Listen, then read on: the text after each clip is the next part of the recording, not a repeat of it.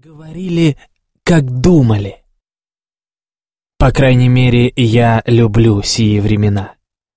Люблю на быстрых крыльях воображения летать в их отдаленную мрачность, под сенью давно истлевших вязов искать бродатых моих предков, беседовать с ними о приключениях древности, о характере длавнего народа русского и с нежностью целовать ручки у моих прабабушек, которые не могут насмотреться на своего почтительного правнука, не могут наговориться со мною, надевиться моему разуму, потому что я, рассуждая с ними о старых и новых модах, всегда отдаю преимущество их подкапкам и шубейкам перед нынешними чепчиками вида и всеми галло-албионскими нарядами, блистающими на московских красавицах – в конце осьмогонадесять века.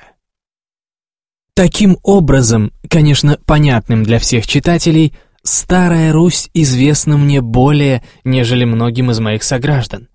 И если угрюмая парка еще несколько лет не перережет жизненной моей нити, то, наконец, не найду я и места в голове своей для всех анекдотов и повестей, рассказываемых мне жителями прошедших столетий.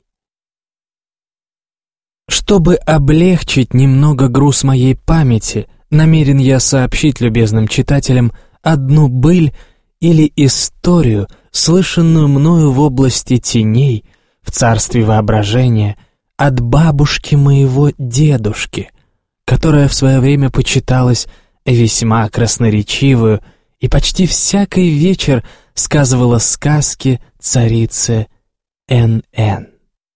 Только страшусь обезобразить повесть ее.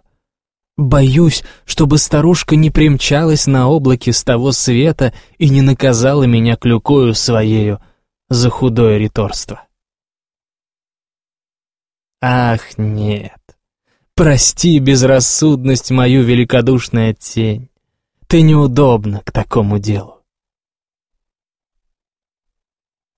В самой земной жизни своей была ты смирна и незлобна, как юная овечка. Рука твоя не умертвила здесь ни комара, ни мушки, и бабочка всегда покойно отдыхала на носу твоем.